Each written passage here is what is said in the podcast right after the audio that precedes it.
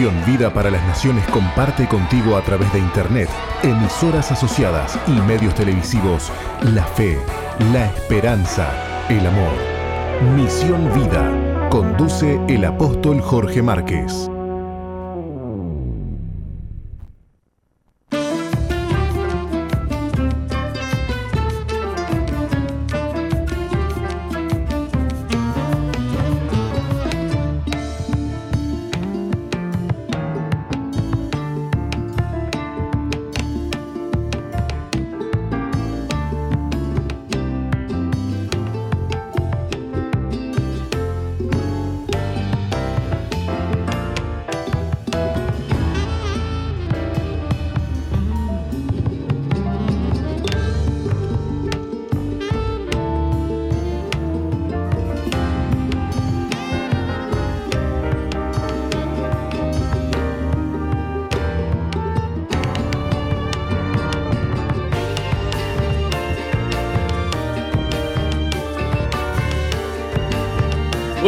Continuamos con nuestro programa Misión Vida para Naciones de la Iglesia que Dios plantó en Uruguay para que juntos alcancemos lo imposible. Y como Roxana no está en los estudios de SOE porque está enfermita, este, me di cuenta que me puedo sacar los auriculares porque al final era para, para recibir el retorno de, de ella y me conseguí otra que aquí está, les presento a Mónica, ¿cómo le va Mónica?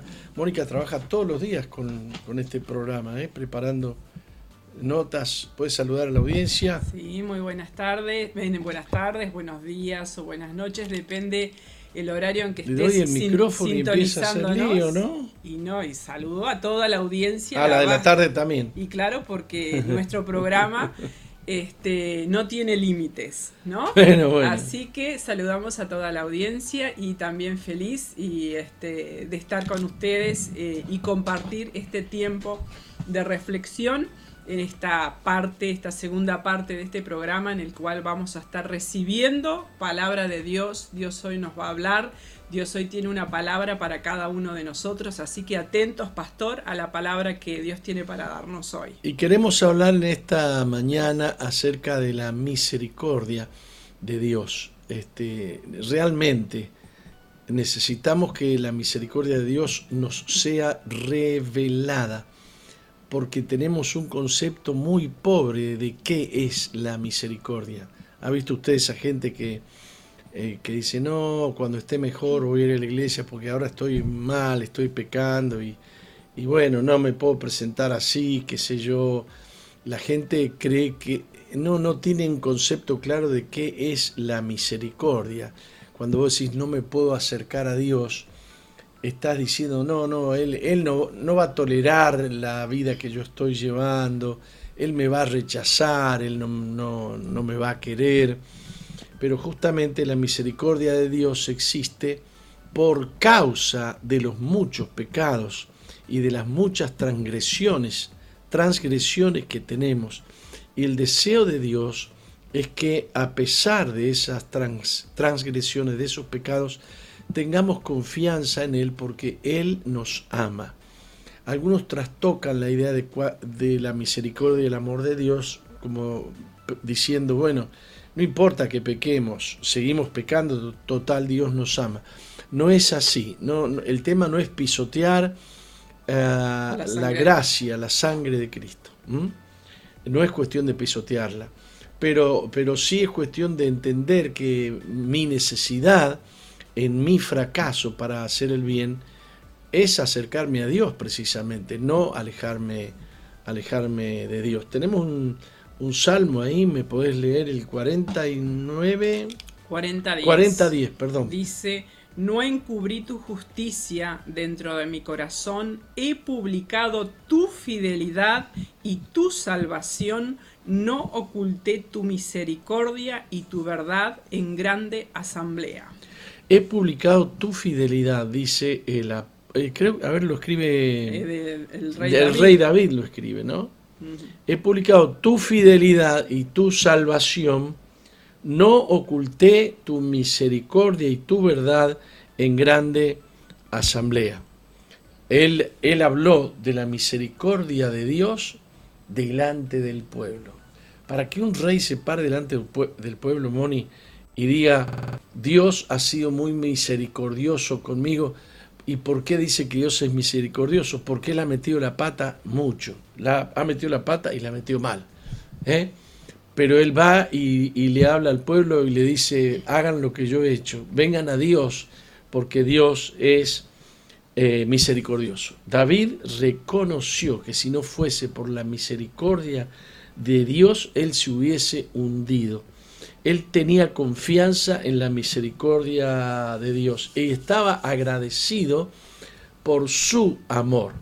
Yo he visto personas que en vez de correr a la misericordia de Dios, corren a tratar de enmendar su vida ellos mismos, están tratando de remendar telas viejas, rajadas, están tratando de... de, les voy a decir algo que dije en, una, en algún culto, yo no sé si vos estarías, Mónica, la carne no puede enmendar la carne, la carne no puede transformar la carne, la carne no puede cambiar de naturaleza a la carne, pero el espíritu puede darle vida eterna al alma que está viviendo en la carne.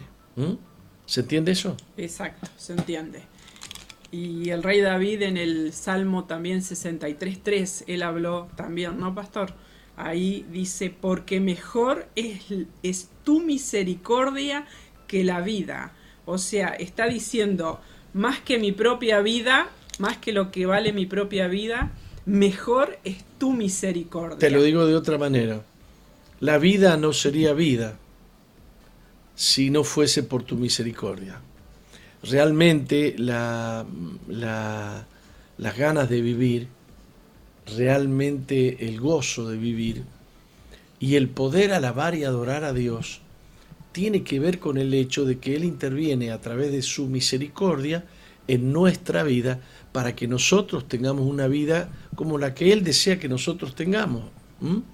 Él no, no desea que los que pecamos seamos castigados, hundidos. Él desea salvar a los pecadores. Él desea yo no he venido para condenar al mundo, decía Jesús, yo he venido para salvar al mundo. Yo he venido para que el mundo tenga vida eh, eh, en mí. Eh, Dios es un Dios justo y tiene que condenar al que tiene que condenar. Pero ante, antes de la condena está la misericordia y mejor es la misericordia que la propia vida. La vida no sería vida si no existiese la misericordia de Dios, ¿no? Entonces yo pienso en esas personas que más que correr a la misericordia de Dios, huyen al castigo de Dios. Esto lo tengo porque me lo merezco, por ejemplo, ¿no? Dios está enojado conmigo. O, cuando Dios no contesta una oración. Eh, parece que Dios está este, está enojado conmigo. Dios puede estar enojado, cualquier padre puede estar enojado, pero eso no quiere decir que no ama a su hijo. Un buen chirlo de vez en cuando hace falta, hace falta, eh, aunque los psicólogos digan que no, ¿eh? Exacto. Y dice el y el rey David, una de las cosas mientras que usted hablaba, meditaba en esto, ¿no? Que en el, en el capítulo 51, el Salmo 51, ahí es el salmo donde él ah, pide perdón y se arrepiente. El, preámbulo dice Salmo de David cuando después que se llegó a Betsabé vino a él Natán el profeta. Y miremos lo que el primer versículo dice, ten piedad de mí, oh Dios, conforme a tu misericordia. Nuevamente él apela y pide, apela a la misericordia de Dios, ¿no? Amén, amén. Entonces, eh, por ejemplo, el temor a ser rechazado por Dios. Temor a ser rechazado por Dios. Eh, conozco gente que dice no voy a la iglesia porque toda la gente me va a señalar. Conozco, eh, este, voy a ir a la iglesia y todos me van a estar mirando, todos van a hablar de mí. Eh, se tiene un concepto muy bajo de la, de la misericordia. Eh, yo, me ha tocado hablar con muchísima gente que me decía, yo creía que usted me iba a retar. No te iba a retar. Si yo te amo, Yo quiero enmendarte, sí. Quiero disciplinarte, sí. Eh, pero eh, tenés que aprender a distinguir un reto con amor de un reto sin amor. Un reto por bronca o por ira, que, un reto eh, porque te amo. O por, y Dios te ama. Y Dios te ama. Si Dios te castiga, salta en una pata. Si, si Dios te castiga, Él lo hace bien, Él lo hace para bien. Entonces el, temor a ser rechazado por Dios te aleja de la misericordia de Dios. ¿eh? El hecho de decir no puedo más, no puedo más, ya no aguanto, he querido dominar esto una vez y otra vez y he fracasado delante de Dios, soy una basura, una porquería. Pero ¿quién te dijo que vos te ibas a cambiar? ¿Quién te dijo que vos tenías poder en vos mismo para agradar a Dios? Agrada a Dios el que busca a Dios, el que ama a Dios. Y ese sentimiento de que estoy muy mal para acercarme a Dios, lo que hace es alejarte de Dios. Creer que Dios es más malo de lo que vos pensás, de, lo que realmente es. Entonces hay un, un, pasaje en Hebreos capítulo 4, versículo 16, Hebreos 4:16, ¿qué dice? Acerquémonos pues confiadamente al trono de la gracia para alcanzar misericordia y hallar gracia para el oportuno socorro. Mire usted que al trono de Dios se le llama el trono de la gracia. ¿Qué es la gracia? Es el trono de regalos inmerecidos, es el trono del favor de Dios. Cuando hablamos de la gracia de Dios, hablamos de la cantidad de, cosas que Dios tiene para bendecir al que no merece. Eso es gracia. Eso es gracia. No que te mereces un regalo y te lo voy a dar. No. Cuando es gracia es no te, no te lo mereces, pero tomá, yo tomá, aquí está, yo te amo. Y entonces el autor de los Hebreos dice, acerquémonos pues confiadamente al trono de la gracia para hallar alcanzar misericordia y hallar gracia para el oportuno socorro. Wow, wow. Acercarse confiadamente al trono de la gracia.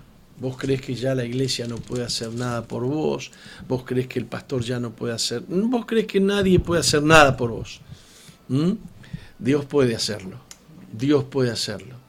Quizá el pastor no te ha dado la palabra justa, quizá la iglesia no ha tenido la mejor eh, actitud, pero ahí está Dios esperando que le busques. Quiero eh, contarles de una experiencia esta mañana. Eh, vino a visitarme una de mis nietas. Estábamos los dos sentados viendo unas canciones eh, en, la pantalla y me dice, abuelo, yo estaba al lado de ella. Eh, abuelo, acércate otro poquito, quiero que estés más, ¿cómo era la palabra? Pegadita a mí. Eh, qué cosa más linda escuchar eso, ¿no? Sentir que una, una nieta desea estar más cerca del abuelo. Imagínate la sensación de Dios que un hijo que ha pecado le diga, Padre bueno, Padre misericordioso, vengo a ti confiadamente, vengo al trono de la gracia para alcanzar oportuno socorro, para alcanzar misericordia. Quiero estar más cerca tuyo. Hay una justicia de Dios que responde a la ley, pero hay otra justicia que se ha revelado por medio de la fe, que es la justicia del que cree. Es la justicia por el cual Dios nos perdona, borra nuestros pecados, nuestras rebeliones, nos limpia y quita toda acusación del infierno que pesa sobre nosotros. Es mejor la justicia de la fe la justicia que viene por la gracia de Dios que la justicia que viene por la ley. La ley te condena, la gracia te hace libre. Si tú estás necesitando en esta mañana acercarte a Dios, yo te invito a venir confiadamente. Un corazón, al, al corazón contrito y humillado, no despreciarás tú, oh Dios. Así dice la Biblia. Y creo que fue David el que dijo eso. Fue el que, David. Fue David. Al, al, corazón contrito y humillado. David sabía que si él se humillaba, David sabía que si se quebrantaba delante de Dios iba a alcanzar el río de la gracia.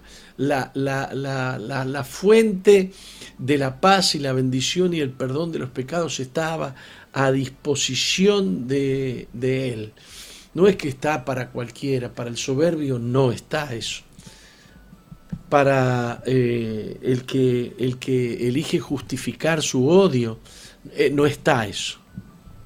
Para, para el que le elige justificar la causa por la que hizo algo malo, eso no está. Está para el que se humilla, está para el que viene quebrantado delante de Dios y viene confiadamente porque sabe que en esa circunstancia Dios no le va a echar por más mal que haya hecho. Y, esa fue una de las grandes diferencias del rey David.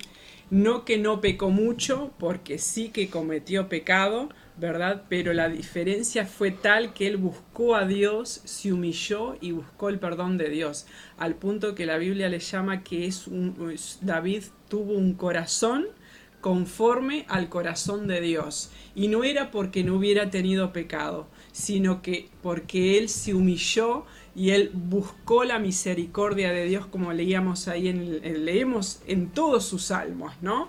Que Él buscó y se humilló la, y buscó la misericordia de Dios. Y, un, y otro de los salmos que también a mí me encantan, y es el Salmo 23, cuando Él dice, el bien y la misericordia me seguirán todos los días de mi vida. Él apelaba a la misericordia de Dios para cada uno de sus días, para cada una de sus horas, para cada uno de sus minutos, ¿no? Bueno, yo quiero orar ahora. Me ha dado ganas de orar porque sé de gente que vive en la casa encerrada eh, y no tiene ánimo, no tiene fuerza, algo le detiene para venir a la iglesia a alabar a Dios junto con los hermanos. se siente rechazado por Dios, siente que Dios no, no le va a aceptar. Yo me acuerdo de, alguien que dijo, yo, el, el, pecado que yo he cometido, había asesinado a un compañero de trabajo, una persona. Eh, estoy hablando de más de 20 años atrás. Y él decía, a mí Dios no me va a perdonar, a mí Dios, no, lo que he hecho es muy malo. Y él no había dicho, no, no, no, no quería ni siquiera decir qué era lo que había hecho. No quería confesar que había asesinado a un compañero de trabajo. Pa, no sé cuál era la situación. Y él dijo, eso Dios no me lo va a perdonar. Sin embargo, hablamos con él, sin embargo, hablamos con él. Este, y él se arrodilló y le pidió por favor a Dios que lo perdone. Y la mejor señal que alguien puede recibir de que Dios lo ha perdonado es recibir paz. Porque la culpa, eh, el pecado acarrea culpa y eso es una carga, es una opresión, es como un peso, es como un lastre que llevamos encima. Y cuando Dios te quita ese peso, cuando Dios borra ese pecado, el resultado es paz, sentirse más liviano, sentirse eh, limpiado por Jesús. Y uno experimenta la misericordia, se experimenta, se experimenta el amor de Dios. Mucha gente dice, Dios me amaba, Dios me ama. ¡Wow! Yo creía que no podía Dios hacer algo con esta carga que yo tenía. Dios puede. Y quiero orar por ti. Padre bueno, Padre bendito que estás en el cielo cuánta gente nos estará escuchando en esta mañana, en esta madrugada, Señor, también en la, en la noche, que te necesita, que necesita venir confiadamente a ti, Señor, que puede confiar en tu misericordia, Señor, que puede confiar en el hecho de que tú no lo vas a, a despreciar ni lo vas a desechar. Señor, que tú no lo vas, no la vas a rechazar a esa mujer, Padre Santo. Hay cosas que hemos hecho que ya no tienen solución, como el aborto, como el asesinato, pero no se trata de la solución, sino que se trata del perdón. Dios mío, Dios mío, que a quienes los están escuchando entiendan que esas culpas te las has echado tú mismo a tus espaldas en la cruz del Calvario, Señor, para que nosotros seamos libres y andemos con libertad, perdonados por causa de tu gran amor y tu gran misericordia. En el nombre de Jesús sean quitados los pecados, sean borrados los pecados y desaparezcan esas culpas y esas cargas que están asediando a muchas personas. En el nombre de Jesús. Amén. Y amén. Y amén. Bueno, muchísimas gracias por estar ahí atentos. Nos vamos a un corte y volvemos con más Misión Vida en esta mañana. Mañana tenemos una, una entrevista importante. Eh, háganme acordar que, que, que, les hablemos, que les digamos de qué se trata cuando volvamos de este, de este corte.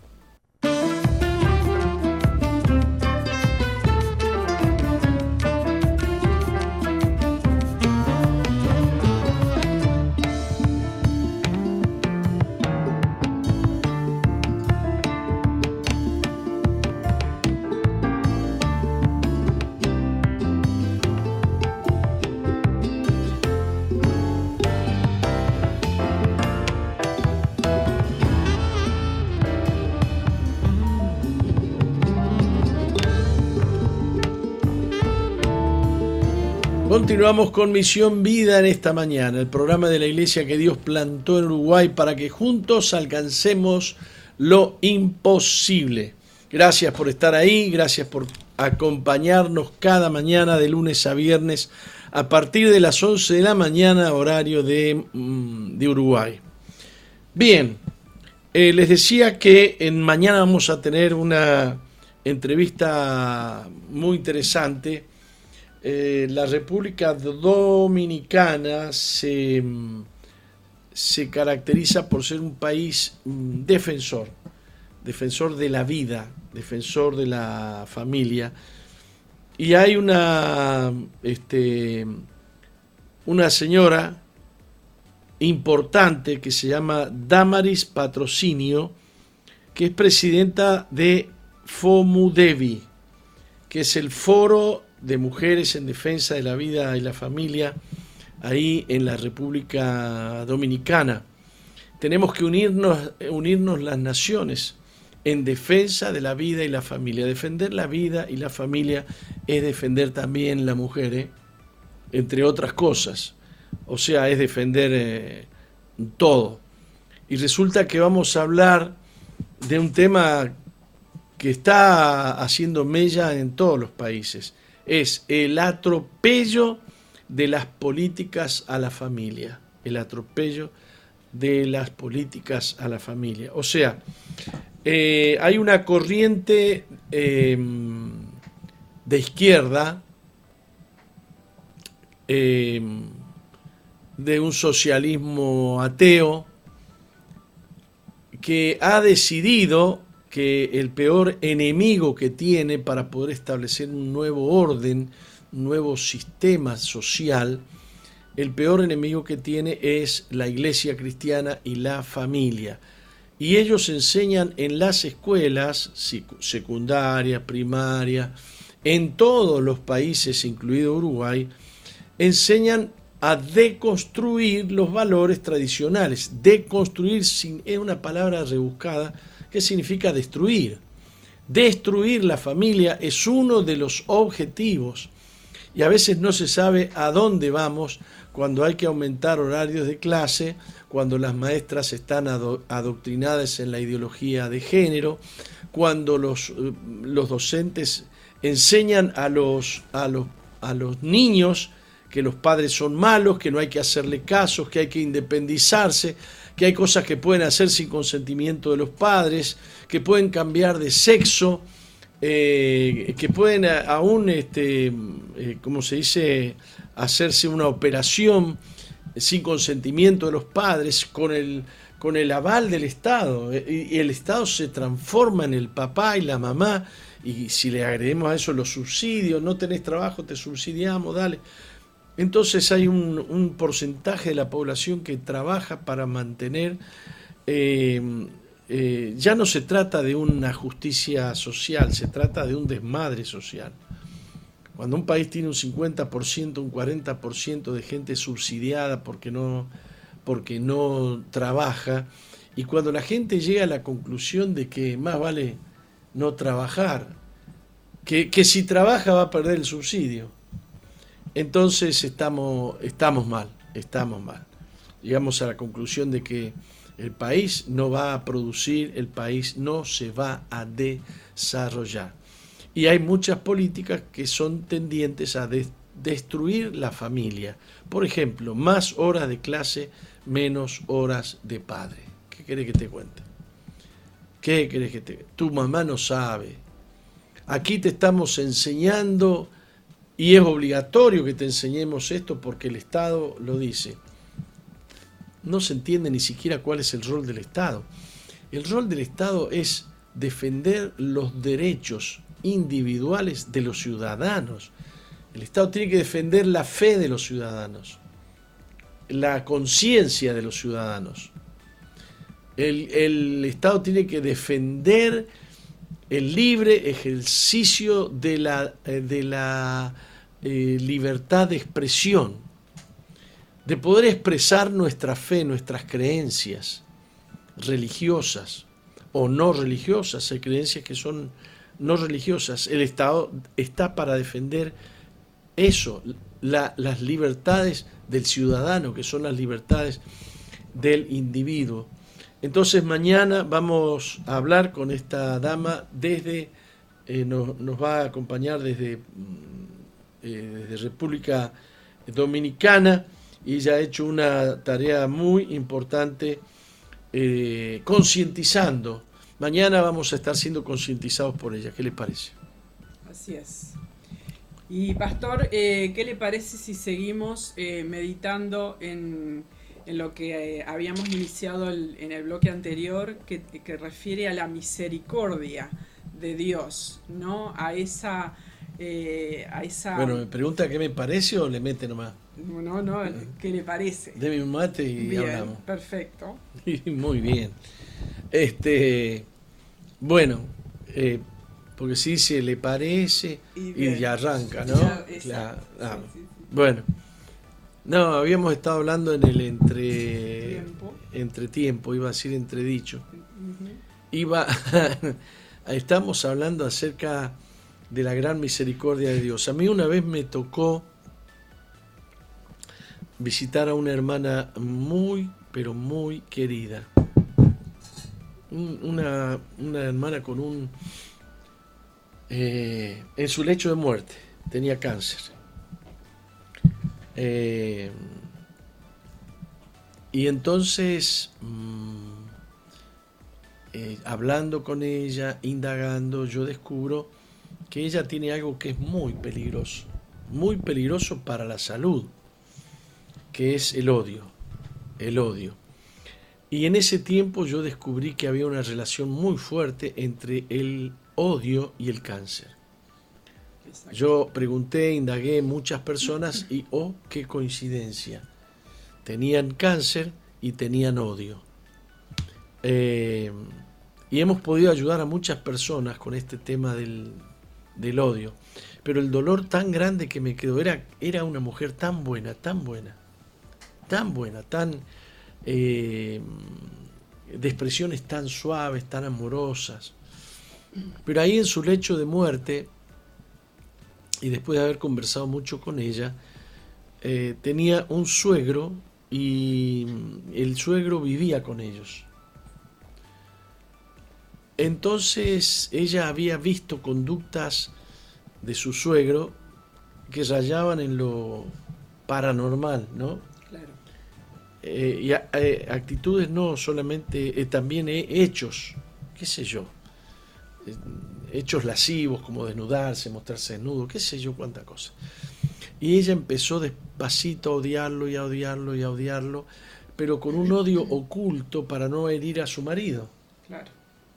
Entonces eh, vivió pendiente muchos años de lo que, de lo que, de ver esos detalles del, abuelo, que, y, el, y, el, y el esposo de ella amaba, cuidaba a su papá, que había como un cordón umbilical entre el hijo y el padre que separaba, separaba el matrimonio.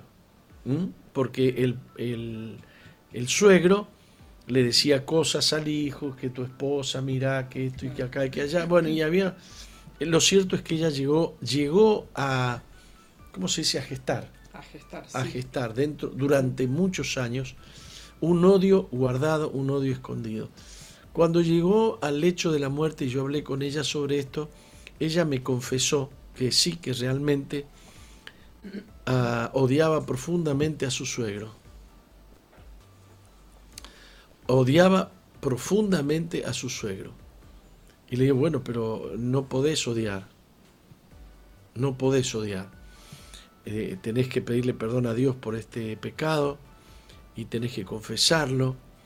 Y dice, sí, pero él ha hecho cosas demasiado malas, demasiado complicadas y yo no lo puedo perdonar. Y me quedó para siempre la historia. Le estoy hablando de una historia de hace más de 20 años. Exacto, pastor. Y hablábamos... Sí. Espere. Sí, sí. Eh, no le importa que yo termine no, la idea. No, no, pensé, que, eh, pensé que había terminado. Perdón, perdón. Eh, murió. Murió. Murió de cáncer y murió confesando que ella lo que había vivido con su esposo era demasiado malo para perdonarlo. Y murió en pecado. En pecado. Y murió en pecado. ¿Qué, iba a decir?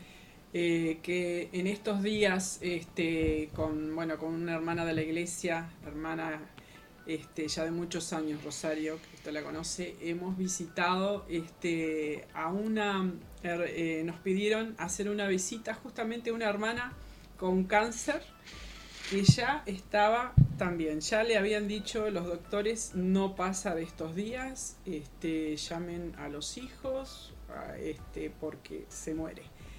Y bueno, ella fue, Rosario fue, oró por ella, la entregó a Cristo y después en casa seguimos orando.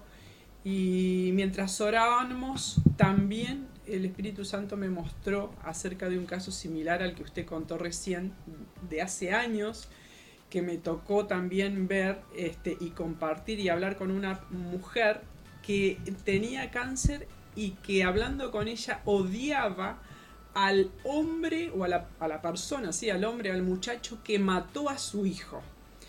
Y tenía eso y tenía ese odio. Recuerdo que en su momento hablamos con ella y le decíamos, aunque eso es una injusticia, tenés que soltar ese odio porque ese odio es el que te está enfermando y el que te está llevando a la tumba. La mujer también, como usted decía, de lindas facciones, porque uno la miraba y parecía este, ¿no? Este, o sea, como que no había odio en su Una persona bien. Una persona bien. Pero sin embargo también terminó ahí en, la tumba, murió con, con, ese odio a esa persona que mató a su hijo. Estamos hablando de, del trono de la gracia y estamos hablando de la misericordia. No es que Dios no te puede sanar el cáncer, no es que Dios no te puede perdonar el odio, es que hay gente que no quiere acercarse al trono de la gracia. Hay gente que no quiere, eh, tiene un rechazo ahí adentro que no lo puede superar. Pero digamos que el, el trato con Dios y la relación con Dios no viene en los términos de lo que vos sentís o de lo que vos pensás, sino cómo Dios ha determinado que lleguemos a su trono, que lleguemos al trono de la gracia. Y bueno, así fue que recordando esta historia, eh, hablamos con, con, estas, con esta persona que estaba en su lecho de muerte y, recordando eso. y le dijimos, si hay algo que tú tenés que sacar de tu interior, y le hablábamos de, la palabra que Está dice... hablando de otro caso. Claro, o sea, recordando este caso, este, justamente hablamos con una señora que, que estaba ya en su lecho de muerte Y bueno, nos pidieron oración y ahí fuimos. Entonces, este, ya los, doctores le decían, despedite de tu familia, de, llama a tus hijos porque no pasa de estos días. Y le trajimos le llevamos la palabra, esta palabra justamente, que si había algo en su interior, si había odio, si había pecado, debía, debía echarlo fuera y recordando esa palabra, ¿no? Eh, la palabra de que mm, eh, el proverbio es que dice, sobre, cosa, sobre toda cosa guardada, guarda tu corazón porque de él mana la vida, o sea, de él fluye la vida. Nuestro corazón, nuestra alma tiene que estar limpio delante de Dios porque cualquier odio, resentimiento enferma tu corazón y enferma tu propia vida física y espiritual, ¿no? Y este, le hablamos esta palabra y también le hablamos de, cuando el rey David dijo, mientras callé, envejecieron mis huesos. Cuando nosotros cerramos nuestra, nuestra boca y, permitimos que el pecado continúe ahí escondido en nuestro interior, eso nos enferma, eso nos destruye. Y bueno, y esta mujer, recuerdo que dijo, yo la verdad estoy, pienso, no tengo nada. Le digo, bueno, está bien, yo te, lo dijimos. Y a los días viene a nosotros el, eh, bueno, este, un familiar y dice, sí, dice, tenés razón lo que dijiste. Dice, eh, esta mujer quiere confesar algo que la ha estado atormentando hace tiempo, pero que no se anima a, bueno, a decirlo públicamente. Y ahí este, hablamos con ella ella confesó que, bueno, que se había hecho un, aborto y que, bueno, su, esposo no, lo no sabía esa, esa historia. Y lo precioso es que yo... Eh, Tenía ocultado un, pecado, un, crimen. No le vamos a llamar interrupción del embarazo, es un crimen. Es un pecado, es una muerte, ¿no? Y que incluso ella decía, yo tengo hijos y hoy los veo grandes y, me imagino cómo serán, cómo sería él si, si estuviera hoy acá, si no mm. hubiera cometido eso. Y dice que eso la empezó a atormentar. Y el tema la que había dicho que ya no tenía nada eso mismo. que decir. Y ahí el, hicimos, bueno, hablamos con ella, eh, ella entregó su pecado, pidió perdón y, y, lo tremendo, lo tremendo es esto que yo les decía, que ella estaba al borde de la muerte, pues bien, caminando, eh, la doctora este, que hacía unos días le decía, este, tus riñones ya van a colapsar, hoy los riñones están bien, están funcionando perfectamente, ella ya está caminando, digamos, dentro de su cuarto, o sea, dijera ella, todos los días son noticias buenas y dice, y, lo más importante es que estoy, estoy bien, dice, me siento sana, entregué, entregó su pecado, le pidió perdón a Dios, fue libre y dice, me siento sana por dentro, en mi alma, en mi espíritu y me siento sana en mi cuerpo. Dice, no sé si esto es lo que hay que sentir, pero yo me siento así, decía esta mujer. O sea que es tremendo lo, el, lo que puede hacer cuando nosotros eh, recibimos el perdón de Dios en nuestras vidas y, somos libres, ¿verdad?, de ese, de ese pecado, ¿no? Muy bien. Entramos eh, a, la explicación de cómo esta mujer logró un cambio extraordinario en su interior. Este, cuentan que para que no escuchara a nadie se encerraron ahí en, un, en el baño del, hospital. Y ahí en ese lugar, entre lágrimas, esta mujer llegó al trono de la gracia, en el baño.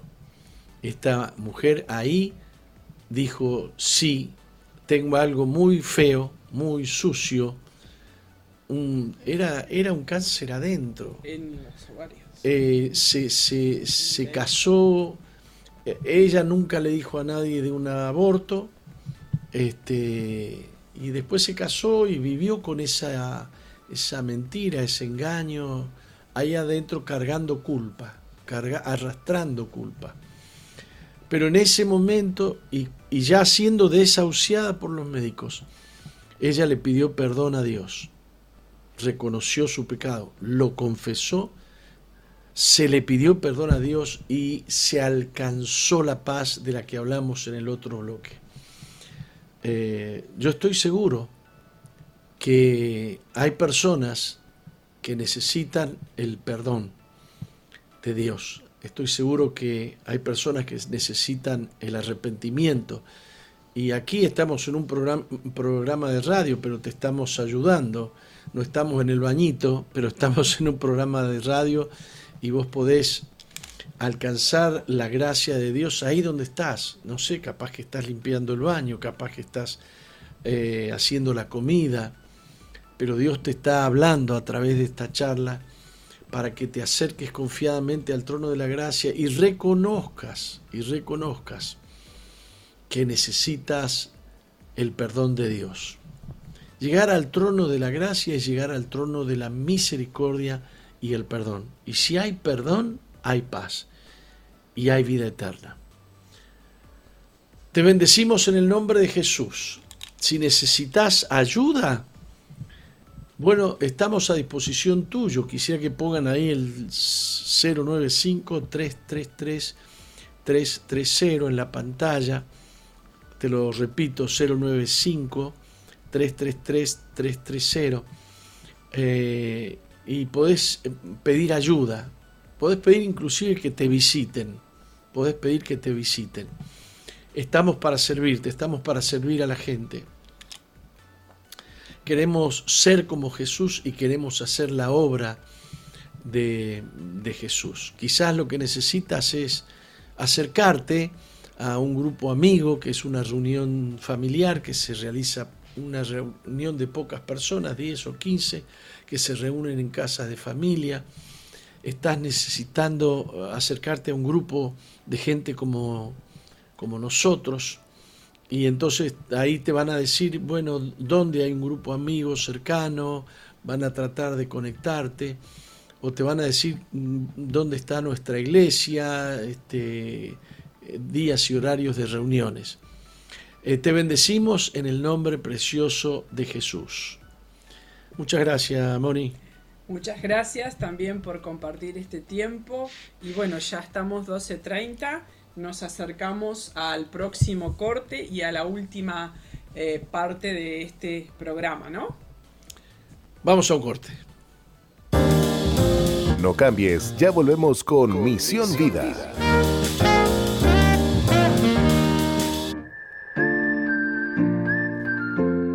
El otoño es una temporada de reflexión y renovación. Es un tiempo para dejar ir lo viejo y abrazar lo nuevo. FM, te invitamos a unirte a nosotros en esta temporada de cambio y crecimiento espiritual. Descubre cómo Dios nos llama a dejar ir lo que nos detiene y abrazar su amor y su propósito para nosotros.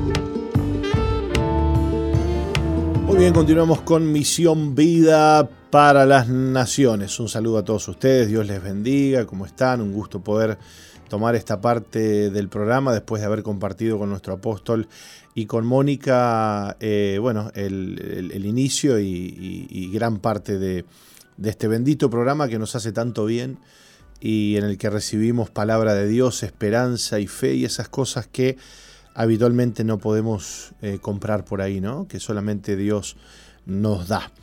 Que Dios les bendiga. Bueno, nos vamos acercando al último bloque donde vamos a estar compartiendo el testimonio del día de hoy.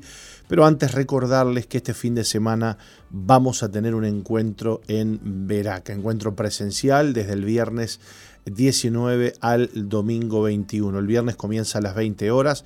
Eh, allí, bueno, recibimos a todos los participantes. Luego de la cena ya inicia eh, la primera etapa del encuentro que, como les dije, va a ir hasta el domingo al mediodía. Eh, el encuentro es una actividad hermosa que transforma vidas, que transforma corazones, que restaura y en el que las personas tienen la oportunidad de desenchufarse de la, del trajín de, las, de los afanes, de los problemas de la vida diaria, cotidiana y poder encontrarse con Dios. ¿eh? Eh, para encontrarnos con Dios necesitamos dedicarle tiempo, ¿no? Poder decirle, Señor, bueno, me, tomo este tiempo para buscarte, me tomo este tiempo para tener un encuentro contigo, me tomo este tiempo para que tú me hables a través de, de tu palabra. Y eso es lo que pasa en un encuentro, cuando las personas se disponen a buscar a Dios, Dios empieza a orar, Dios empieza a hablar, Dios empieza a tocar de forma sobrenatural. No hay eh, cosa que Dios no pueda hablarnos, no hay cosa que Dios no pueda eh, mostrarnos si nosotros le pedimos al Señor que nos hable, le pedimos al Señor que nos muestre y le pedimos al Señor que nos limpie.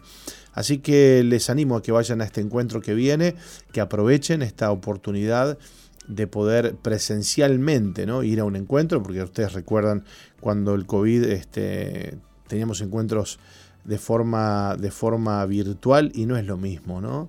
Esta presencialidad nos permite estar ahí en el lugar y compartir juntos y recibir lo que Dios tiene eh, para cada uno de nosotros. Así que se pueden anotar, ustedes pueden mandar un mensaje al 095 333 330 095 333 330 es el WhatsApp de Misión Vida.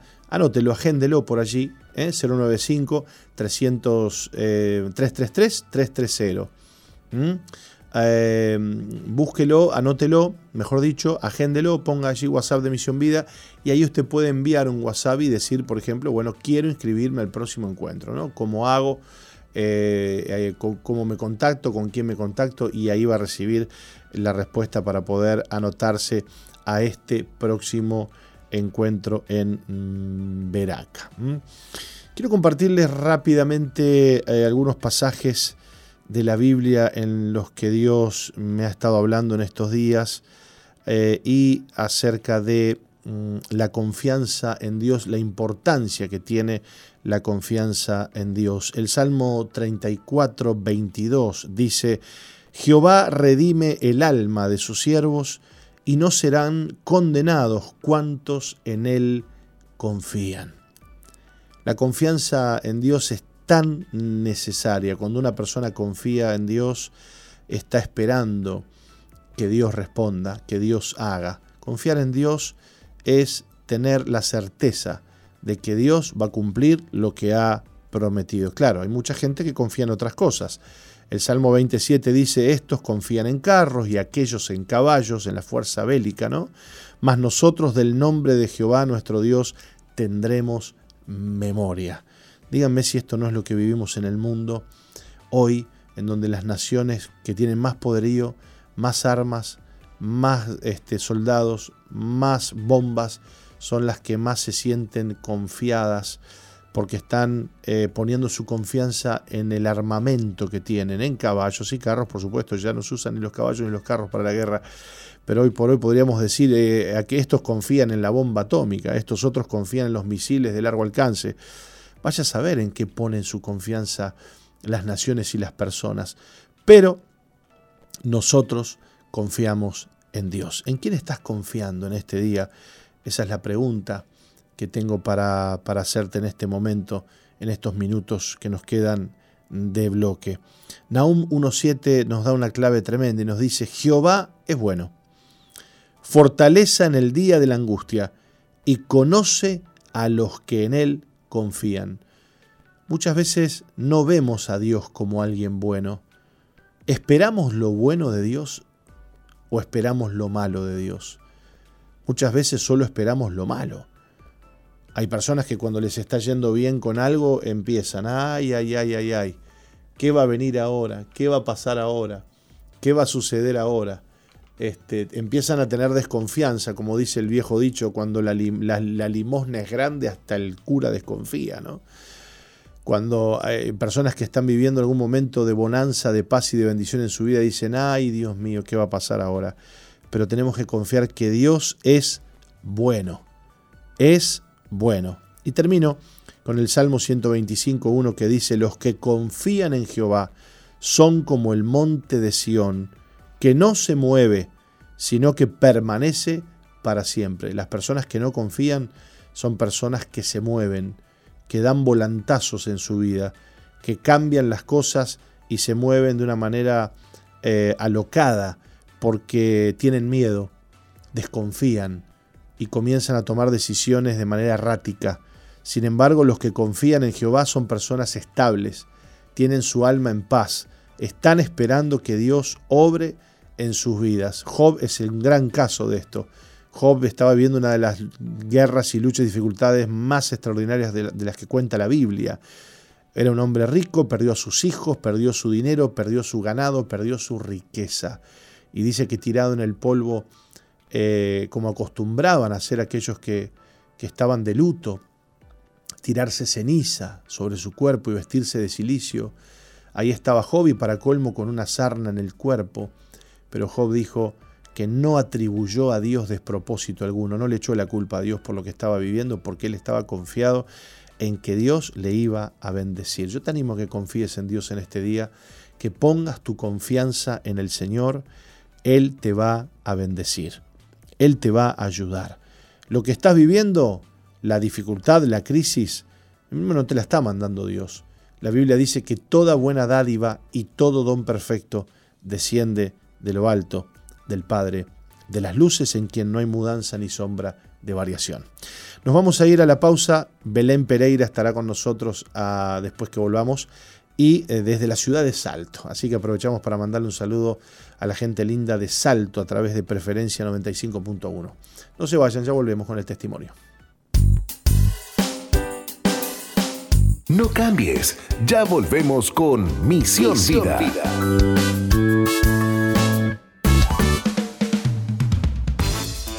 Sigue al apóstol Jorge Márquez en Twitter e Instagram arroba Jorge Márquez, Uy. Y suscríbete al canal de YouTube Jorge Márquez. Jorge Márquez.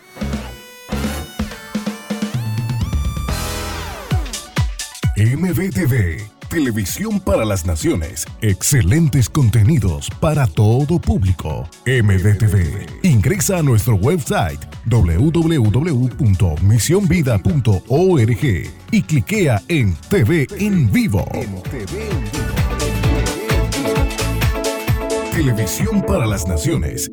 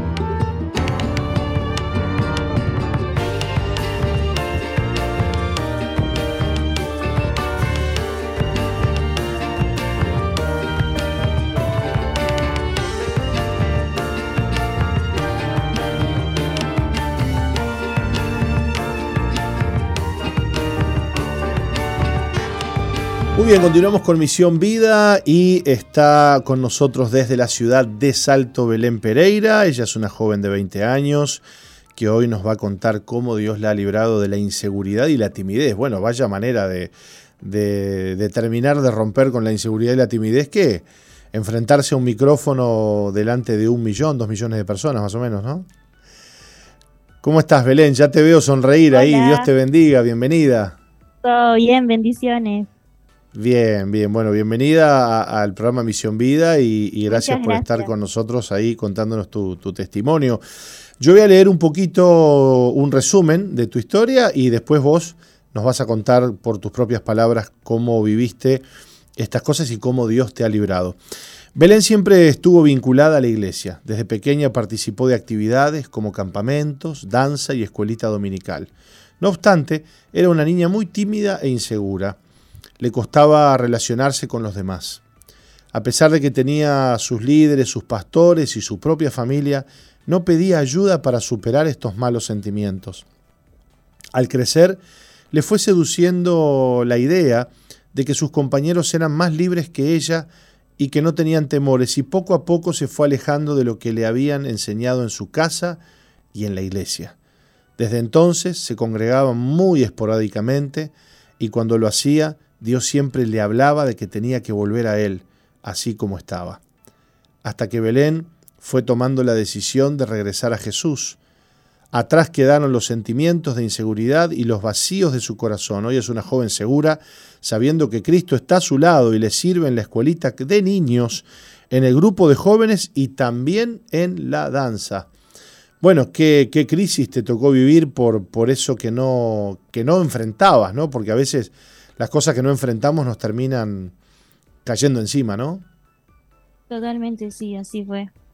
Eh, yo desde chiquita eh, estuve vinculada con todo lo que es de la iglesia, conocía la palabra con mi mamá, mi papá, mi hermano y ta, incorporaba todo, todo le servía a Dios, pero ta, por no haber tratado eso, eh, me fui dejando llevar eh, seduciendo por, digamos, por lo que es el mundo, a pesar que mi punto no fuese salir al baile o tomar, porque tal, las cosas del mundo no solo se enroscan en eso, pero al tomé el camino equivocado y no, no, lo, no lo hablé y me sentía insegura, tenía miedo de mí misma, a ser rechazada, a que no me quisieran, a que no me valoraran. Entonces me angustió el hecho de que mis compañeros fuesen más libres, hicieran cosas que no me enseñaron mis padres. En, su momento deshonré a mis padres, no les obedecí, no apliqué lo que ellos me enseñaron. Además que no, no les hablé, le oculté muchas cosas, eh, todo por temor, ¿no? Y, y así fui creciendo, eh, más puntualmente en el liceo, venías también, hubo un tiempo que venía a, la iglesia, pero no participaba en nada, me alejé de todo. Y fue ahí cuando Dios, no hubo un día que Dios no me hablara que en el proceso me iría transformando. Y yo tipo, no, cuando mejore esto, cuando yo claro, cuando, cuando, cuando sea perfecta vuelvo, digamos. Exacto, ahí voy a volver a servirte como aquella niña que era. Y de ahí Dios tratándome, respaldándome, teniendo misericordia, porque seguía ahí metiendo la pata. Y ta, fue, recuerdo que fue un domingo, eh, puntualmente, eh, ese día fue que decidí entregarle así mi corazón y volver a lo, a, a, su camino, a servirle. Yo quería, necesitaba paz, porque por fuera demostraba una cosa, pero por dentro tenía, estaba angustiada, estaba con miedo eh, me sentía sucia delante de Dios. Claro. Y, fue ahí que Dios fue empujándome, eh, preparando personas en mi vida. Y la verdad que he vuelto a los que es los campamentos, a la escuelita, eh, he vuelto a los hogares de madre a, ir con los niños, a disfrutar, a estar con ellos, relacionarme. Qué lindo. Belén, ahora me, quedé, me quedé pensando, ¿no? Cómo el rechazo que vos tenías, ¿no? Eh, termina no solamente haciéndote sentir rechazada a vos, sino que termina empujándote a que vos rechaces también, ¿no? Exacto, totalmente. Porque ese espíritu eh, te hace sentir que vos no valés, que los demás sí valen, y, te, y termina llevándote, aislándote en la soledad. Fíjate que no, no estabas huyendo de cualquier amor, ¿no? Estabas huyendo del amor de Dios. Exacto, sí. Qué tremendo, ¿no? Eh, esas personas que luchan con el rechazo es como una fuerza interior que les, les saca de los lugares, eh, les, les, lleva a, irse de, las personas, a, tener comportamientos raros ¿no? con, la gente. Eh, ¿Por qué no habla? ¿Por qué no, no, no, se comunica? Es que el rechazo te tiene ahí atrapado, ¿no? No hables, no digas, no servís para nada es una, un conjunto de cosas, ¿no? La inseguridad también que se junta con el rechazo. Y además el orgullo. ¿Qué opinas de eso? Sí, también es, todo un, es todo un paquete de sentimientos que se te juntan ahí, que no vas a ser eh, valorada, que no, que no te van a aceptar así tal cual sos, porque, bueno, tenés esto, porque mira aquella que tiene esto, o mira los ojos, porque mira y, y he aprendido que Dios me está enseñando en el proceso a amarme también tal cual soy, hablando eh, como persona, como físicamente. Claro. Y la verdad que Dios viene tratando. Eh, eh, yo he visto un cambio grande en mí y siempre tenía que haber tomado el camino correcto y, y ahora sí lo estoy haciendo. Es como que la inseguridad y el rechazo te llevan a tener una especie de de orgullo, ¿no? Eh, y entonces vos decís, bueno, eh, no quiero mostrarme tal cual soy, no quiero que me vean así, ¿no? Porque claro, al tener vos baja autoestima empezás a compensar esa baja autoestima con, con un montón de orgullo, ¿no? ¿Y cuánta gente hay que nos estará escuchando, Belén, que no quiere volver a la iglesia, no quiere volver al Señor, porque no quiere que, que, la vean mal, no quiere que la vean como están, tiene culpa. Y están ahí esperando que algo pase, pero es que, es que, es que afuera, es que afuera de la iglesia, afuera de Cristo, afuera del cuerpo de Cristo, eh, difícilmente ¿no? puede haber un cambio. Tenemos que venir a Cristo para que ese cambio venga. Vos encontraste el cambio cuando volviste a Cristo. Exacto, cuando volví y me dejé tratar y decidí que Dios me iba a, ir en el proceso y, iría transformando eh, mi corazón, iría trabajando ahí y fue que también puse de mí y me dejé tratar y de a poco fue... Qué importante lo que estás diciendo, ¿no? Me dejé tratar. Porque si no te dejas tratar, ¿cómo hacemos? Es muy difícil, ¿no? Sí. Claro. ¿Cómo Dios no.? Es que lo que pasa es que el Señor es un, un caballero, ¿no? Él no va a entrar en un corazón que no lo, que no lo deja entrar. Exacto. Así En algún momento vos le dijiste, bueno, Señor, trata con mi vida, ¿no? Exacto, fue así. Otra vez que me volvió a hablar fue ahí donde yo decidí que que ya no quería más ese vacío, esa angustia, necesitaba paz. Entonces yo dije que decidí dejarme tratar y fue ahí que me fue empujando, preparando personas y, y bueno, ahora he hecho un gran cambio. Bueno, ¿y cómo está Belén hoy? Hoy eh, me siento con paz, me siento segura de mí misma, me siento amada y eso también me ha ayudado a amar a otras personas porque antes eh, yo me centraba tanto en mí que ese aquello era, se me hacía muy difícil poder querer a alguien más y, me siento feliz sirviéndole a Dios en la escuelita, yendo a los hogares de madre. Eh, estoy como aquella niña que había empezado desde el principio. Qué lindo, Belén. Nos alegra tanto escucharte, verte esa sonrisa que tenés y que le des para adelante con todo, porque bueno, tenés un, un futuro hermoso con el Señor y un llamado precioso. Así que nos alegramos contigo.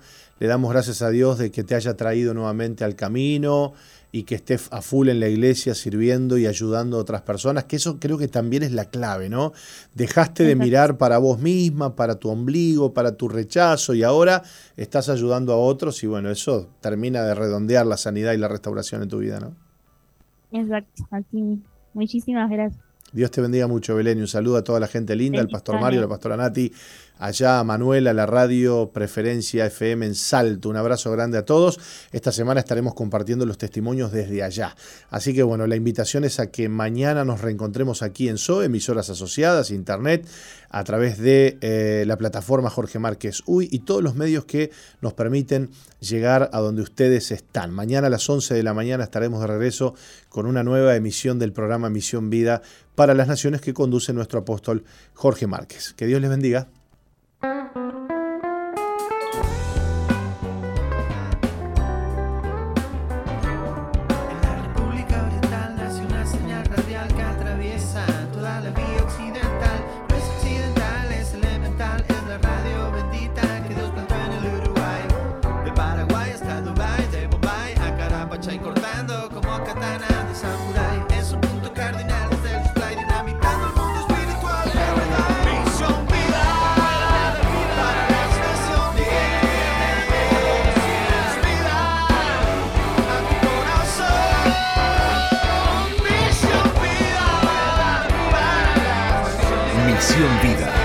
que Dios plantó en Uruguay para que juntos alcancemos lo imposible, presentó su programa exclusivo que conduce el apóstol Jorge Márquez. Misión Vida.